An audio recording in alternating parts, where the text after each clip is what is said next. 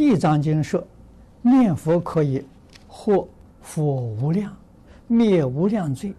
二老法师讲讲经当中说，欠命还命，欠债还钱，修行正果的人也得还。请问二者是否有矛盾？啊，罪业是真的灭掉了，还是佛的方便说？哎，真的灭掉了。但是还是要还，啊，不能说灭掉了就不还。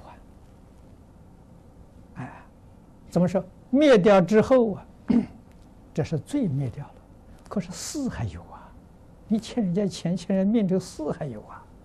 遇到之后，你清清楚楚、明明白白，而且你很欢喜还，啊，你一点都不吝啬，哎，账就了了。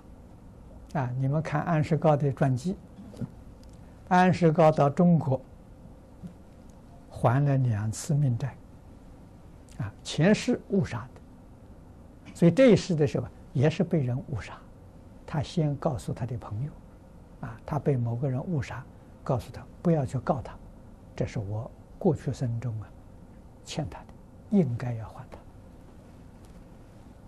他，啊，这个就是罪灭了。世上还是要有，啊，所以欠钱还是要还钱，欠命还得还命。你看六祖大师谈经，不是有个人要去害杀杀六祖吗？没杀成功，六祖告诉他：“我不欠你的命，所以你杀不了我，但是我欠你十两银子，我已经准备好了，你拿去。”是吧？我不欠你的命。